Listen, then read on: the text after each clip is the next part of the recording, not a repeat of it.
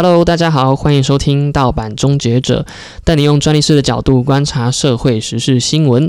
我是杨杰凯专利师。那么今天呢，不是要观察社会时事新闻，今天要来跟各位分享。之前呢，我在美国考 Patent Agent，美国专利代理人。的一些心得分享。那么这一篇文章其实，呃，应该是说今天会想要录这个，是因为我之前在二零二零年的时候刚考完试的时候，就花了一些时间整理了一下整个考试的申请、考试的过程以及考试的心得。那这篇文章其实已经发布一阵子，那在我的 blog 上面呢，也是。热门文章之一。那我今天想说，用 podcast 的形式来跟各位分享一下，呃，当初我在准备的过程，还有呃整个报马报名考试的流程，还有一些心得来跟各位分享。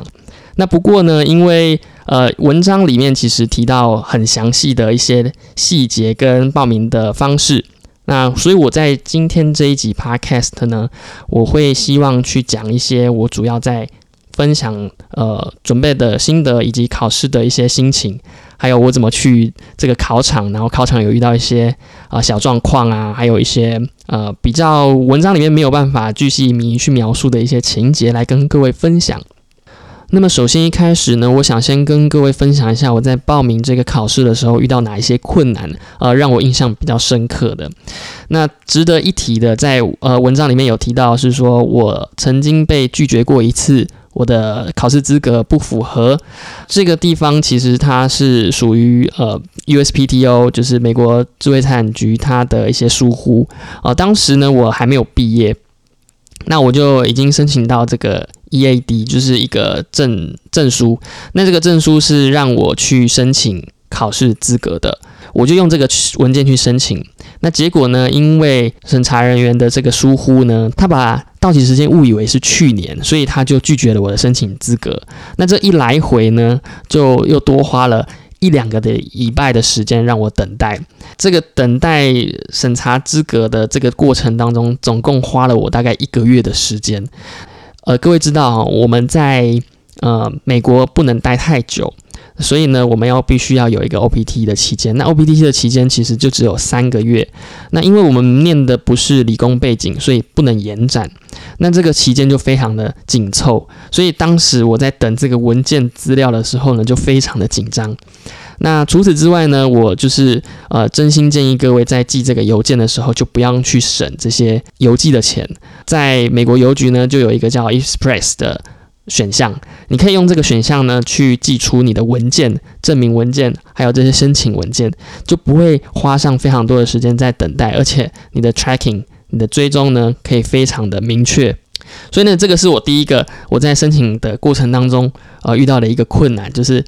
呃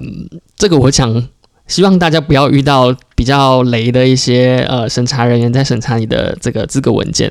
那第二个呢，呃我想要提的是说。当你的资格申请资格考试资格比较不确定的时候，其实你发信去询问 USPTO 的人员，他其实是不会回应你的。这个地方我其实最后决定是发信去问，但是来回这样子问了两封还是三封，其实他告诉我的答案是说我没有办法去判断你的申请资格到底 O 不 OK，因为我不是审查人员。呃，就是说他不是审查人员，他不会去审查你的。这些文件、这些信件里面所提到的这些文件，因为你要必须直接向他们的这个单位去提交你的申请文件，他才可以做一个判断。所以他在 email 里面他是没有办法去告诉你说你合不合格。所以这个地方就是呃，可能尽早去提出你的申请文件。那如果有疑义的时候，赶快再提交一些补充文件，去符合呃他们的考试规范。譬如说。呃，你的这些呃，你你报考的资格并不是在它的呃 option one 或 option A 或者 option two B 这个几个比较明确的选项，而是而是这个可能要有一些工作资格，呃，可能要有一些背景或者是一些修课时数才能够符合呃 patent agent 的考试的时候呢，你就必须要赶快提供这些呃佐证。有些人我听说他是在工作之后。才有办法去报考这个。有些人是呃透过 OPT 的期间，呃去申请这个考试资格，然后通过。所以确实是嗯 case by case。那也有听过呃有一些朋友呃他是被拒绝的。那他的背景可能是比较敏感的背景，然后或者是说他认为他的这个考试，呃，他的学生的理工背景或者是这个相关专业背景，其实是并没有那么明确显示在他们的简章里面，而被拒绝他的考试资格。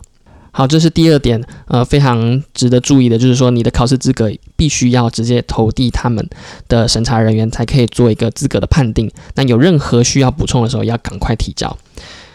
那么再来呢？第三点是我们在预约考场的时候有一些呃注意事项。那我当初在预约考场的时候，其实我这个平台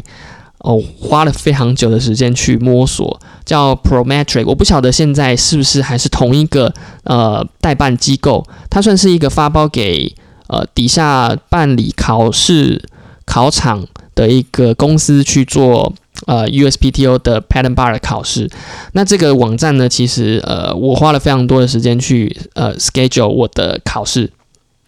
那当初在选择考场的时候，其实选择也不多啊，因为时间也是提供那几个，它有点像是托福的考试啊，你有呃考试时间选择，然后它会列给你考场的选择，然后你就只有啊挑这些时间去去考试。那这些时间呢，其实要特别注意一点是，你第一次考试跟第二次考试的时间其实是有一个间隔的。我记得当初是要规定是要三十天还是四十五天，你才能再考第二次。所以呢，呃，为什么前面第一点在讲这个考试时间非常赶的原因，就是说，如果第一次考不过的话，OPT 期间其实只有三个月，那你会希望再考第二次，你不会希望在呃。就是可能你要再花一些时间去找工作，找到工作之后，你你才可以再去报考呃考试，这样子的话会变得非常的麻烦，所以呃时间这个考试的时间、考场的时间要赶快去确定，你要早一点去登录这个 Prometric 这个考试预约的平台去确认一下，就是说最早的时间是哪一天，那你要抓一个呃 buffer，你如果第一次考不过的话，你第二次。要选择什么时候考？那这个期间呢，你要去抓好，说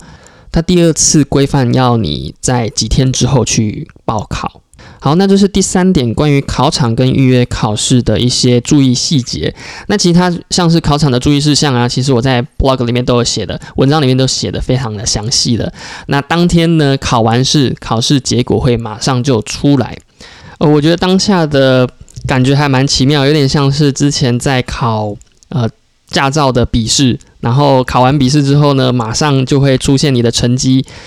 那呃，出现它其实不会出现你的分数。如果你通过的话，它不会告诉你的分数，它会告诉你哦，你通过了。不过呢，如果你呃没有通过的话，它会告诉你还差几分，它会告诉你你得的几分。所以呢，呃，这个地方就是呃，如果你通过的话，就他就告诉你说哦，you passed the exam。那通过之后呢，你就要到这个柜台里面跟那个呃常务人员去说，我通过了这个考试，然后呢，请你帮我影印下来说我通过考试喽，这样子。那我在 blog 上面也有去分享说，当时通过考试的时候，他用呃印表机直接印出来，然后他盖了一个章，然后就说，哎，你通过考试了。那么在过一阵子之后呢，呃，USPTO 它会由律师发出一个你真正通过考试的资格的一封邮件，那上面有这个律师的签名，告诉你说，哦，确实你有通过考试，啊，他会发信给你。那这边其实想要跟各位分享，当初在等这封信真的是等了非常久，因为当时呃，当时在二零二零年年底的时候，呃，开始有。COVID-19 的疫情，那那时候就非常的紧张，所以随时都可能会爆发呃疫情的扩散，所以那时候非常的紧张，那随时都有可能要回来的情况。不过呢，迟迟就是没有等到这个律师发的这封信。那之后，那时候是我请了我一个朋友在当地呃收件，呃，最后还是。由朋友带领这个信件，那我想我真的是蛮衰的，因为其实当时考完试，呃，通过之后呢，其实也没有机会去做一个 intern，或者是去到其他法律事务所去学习，然后就直接呃订了机票就回来台湾了，然后当时也没有自己亲自拆封那个律师函的那个通过的证明。好，那这是以上是关于第四点，关于考场这件事情。那在考试的过程当中呢，其实嗯，它主要分成上下两场，那有一场会比较困难。对我来讲，整个呃考试印象最深刻的就是说。当我之前在练习这些模拟考，或者是之前买补习班的这些试题的时候呢，跟实际考试是相当有落差的。呃，怎么讲？其实当天考试的时候，我第一场感觉到非常的困难。就是阅读非常的冗长，非常的长，非常多事实，然后你又不能说你忽略掉一些事实要件，你可能在呃选择题的某一个选项又有提到哪一个事实，你要去做判断。那对我来讲，阅读的速度是一个最大的门槛。呃，因为我的阅读其实并没有，并没有很快，我只是比较敢讲。那阅读上我就花了比较多时间，所以当天上半场考试结束之后，我其实并没有太多的时间去检查检查这个我 mark 的题目。那这个题目长到什么程度呢？其实大概就是一页 A4 纸的大小。所以呢，呃，当我看到这些很长的题目，当然我习惯是会先去看。答案选择答案的这些呃内容到底有哪些项目？有时候呢，其实呃，如果选择题 A 到一、A 到猪这个选项，如果是在考同一个观念的时候呢，我有时候是可以直接选出答案的，或者是直接跳到这个最后一句话，我就可以去选择出答案。不过当下如果是非常紧急的时候，你也只能做这样子的选择，这样子的决定，就是只看题目，只看答案，然后就做出选择。那如果你有时间的时候，你再回去看这个 Mark 的题目，呃，到底有呃哪些细节？然后你不确定的话，你再去做呃检查吧。那因为真的是非常的长，非常的冗长，都对我来讲真的是难度比较高的部分。呃，那另外值得一提的是说，诶，如果之前如果你买的这些补习班教材它是有考古题的，那这些考古题确实是有可能会出现的，跟 TOEFL 很像。哦，所以当这些题目一出来的时候呢，其实就不要客气，呃，赶快就选择你的答案，然后就我跳往下一题。那因为这个整个考试呢，其实它有一百题选择题，所以时间非常的赶。那一题我大概是抓个三分钟，要赶快解决。呃，然后呢，最后呃，其实你并没有太多的时间去检查、去翻 M P E B。那至于下半节呢，其实相对来讲落差非常的大。呃，我做完下半节的时候还有剩五十分钟的时间，呃，差非常的多。上半节其实做完其实剩十分钟了，根本没有时间去做呃检查。然后下半节竟然还有五十分钟的时间，我可以让我做检查检查，然后可以去翻 M P P 确认我的这个选择题是正确的。所以呢，呃。困难的 part，困难的 section 呢，跟简单的 section 其实是相对差蛮多的。但是我现在不晓得呃会改成什么样子。那我看了一下，我刚刚有去看了一下目前的通过的呃比率。目前二零二一年的话呢，有两千多名考生。总共通过率是这个四十四 percent，所以还蛮高的。诶，然后那个二零二零年只有一千六百名考生，呃，一般而言大概都有两千到三千的考生会去考这个 Pattern Bar 考试。看起来这个疫情真的是影响非常的大。二零二零年跟二零二一差了有四百多名考生。好的，那上述呢是关于考试当下的一些心得。那接下来呢，我想要跟各位分享一下如何准备 Pattern Bar 考试。第一个呢，我觉得最重要的是你要有一个非常有系统的呃 material，大概就是你要去找一些函授的课程。那这些函授的课程不外乎就是 PLI。那这个 PLI 之外呢，我当初还要找其他间呃线上的课程，但是诶。当初是因为我觉得 PLI 它在其他的课程上面其实也蛮完整的，那我是觉得说它是比较大的一间啊补习班公司，所以我最后是选择了它。那当初我在选择的时候，最主要的是希望有影像，所以我发信去问了这几间这个补习班公司去询问说有没有这个影像可以让我看得到人，因为其实我听力当初也没有到进步的非常。快速就是我当初也是待了一年多而已，所以并没有说真的是听一次就听得懂。所以透过看影片的方式，我可以去看他的说话，所以我会比较好理解他到底讲了什么，讲了什么细节。但这个整个 P O I 的课程啊，他的影片其实我看了大概两三遍，就是重要的地方呢，我看了三遍甚至更多。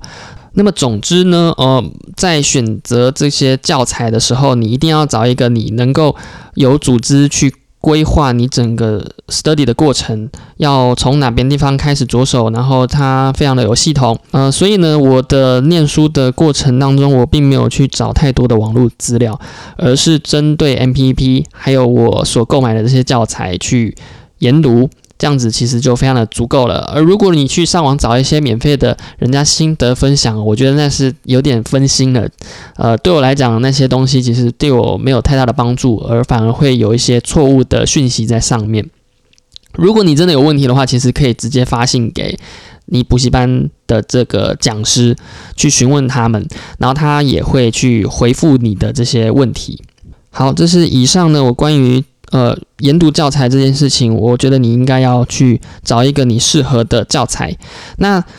再来呢，选择这个教材的时候，其实它并不便宜，所以呢，其实你可以买二手的，或者是跟你的朋友一起念这个教材。但呢，我觉得呢，跟朋友一起念呢，相对来讲效率没有那么高，而且呢，你上面做的笔记可能呃也有对方的笔记，所以我觉得呢，对我来讲还是用自己的比较方便一些。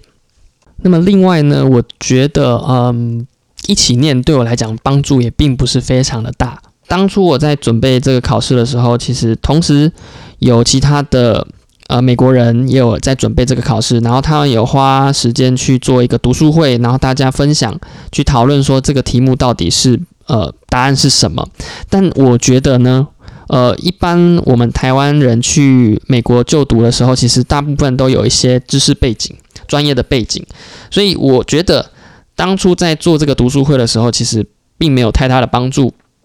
而是互相去督促说：“哦，你今天应该要念到哪一个章节了，然后你跟上大家的进度，然后去做这个题目。”那除此之外呢，其实很多资料都可以在 M P E P 上面找到，所以读书会我对我来讲是并没有太大帮助。如果呃之后呃各位有在美国去。真的有这个机会去啊研读这个 PLI，或者是这个准备专利师考试的时候呢，是可以考虑一下要不要加这个读书会啦。对我来讲没有太大帮助。OK，好，那我们再来讲一下关于这个补习班教材的呃考试的模拟考系统。那我觉得这个考试系统呢，在线上的这个系统呢，其实它蛮有帮助的，它会模拟。呃，考试的方式，你可以叫这个 M P P 出来，你可以暂停，你可以做一些 mark，这些这些项目呢，其实都跟考试有一点接近，不能说完全一样，但你至少可以去操作这个系统，这个不是非常好用的系统。那么这个系统呢，它还可以让你选择你比较弱的单元，譬如说七百。譬如说一八零零，呃，这几个章节比较考比较细的这些章节呢，你可以特别针对这几个章节去做练习。那它的资料库其实我全部都做完一遍了。那有些题目是呃 outdating，然后有些是新的，有些比较细，然后我甚至认为他们根本不会考。不过都是有可能啦，因为在文章里面其实我有提到说，它其实考试的细节非常的细，它可能会考一些。呃，你可不可以用呃传真？你可不可以用电话？你可不可以用 email 去通知这个主管机关去做什么事情？那是不是有效力的？那像这种细节的，还有像是呃一些议缴的规定、一些规费的规定，都有可能会出现在考试的内容。OK，好，那以上呢是我针对 Panama 考试 Panama Agent 这个考试呢做的一些心得分享。那有些可能有在这个 blog 里面就有提到了，那有些可能有一些补充的东西，可能没有在 blog 里面提到。不过印象还算有一些新鲜，那我想用 podcast 的形式跟各位分享一下啊，应该还算是比较新鲜的一个尝试。那么最后呢，想要跟各位分享一下我在呃 blog 文章里面有提到，我有做了一面这个错误墙，然后大家也非常的呃好奇，说，诶，当初你做这个错误墙到底花了多少的时间？然后怎么会有这样子这么新鲜的想法呢？其实这个呃不算是非常新的方法，当初呢会想说用这样子的形式去记录我错过的题目，其实是之前在做一些 workshop 的时候，蛮常去使用 Posit 当做是呃分享想法，然后分享这个你自己在。这个 idea 上面有什么样的 solution，然后你就会贴上你自己的这个呃想法在墙上面或者是白板上面。那这个就让我想到说，刚好我在租屋处呢有一个这么大一面墙，那或许用这样的方式会是一个诶蛮直觉的呃复习方式。然后我就把所有错误的呢依照 M P P 上面的分类，然后去做。贴粘贴，然后每次经过的时候呢，就去看一下，然后呢，呃，一个一个去对。那有时候这个可能重复的东西，我都会贴了两次或者是三次，因为呢，嗯，很多题目有时候考的观念其实是蛮像的，然后我错了两次，我就会贴了两次。反正就是我每次在检讨题目的时候，如果有错的话呢，我就旁边。继续写我这个这个便条纸，然后就直接贴到相对应的地方。在贴的过程当中呢，我又再去看了一遍我之前有错过了什么地方啊，所以一直这样子反复的去呃练习，我就呃慢慢的把这些细节给记起来。那呃在文章里面有提到有一个分享，就是我针对一些美国的争议事件的程序规定，我做了一张非常大的表格。那如果各位有兴趣或者是希望，能够看一下这个表格到底细节是什么的话，也欢迎跟我索取。那不过呢，这个嗯，可能年代久远的关系，所以可能有一些规范已经跟现在不太一样了。那这个地方可能要大家去查证一下。不过原则上大致的方向是不会差太多的。好的，那嗯，本节内容差不多就到这边。希望呃这一集的内容可以让呃业界的。呃，朋友，业界的专利师朋友，或者是对这个领域有兴趣的朋友呢，能够跟这个考试有多加的认识。那因为现在疫情的关系，其实要去美国准备这个考试也是呃有一点困难。那有些人呢，嗯，他是受雇于美国公司，那现在回来台湾，其实你可以选择飞去其他的美国领土，像是有朋友就是夏威夷去考试，那。夏威夷也有考场，没有错。然后这个也蛮舒适的，所以其实只要有心呢，就可以去考取这个美国专利代理人的考试。好的，那以上的呢，就是我今天对美国专利代理人考试的一些分享。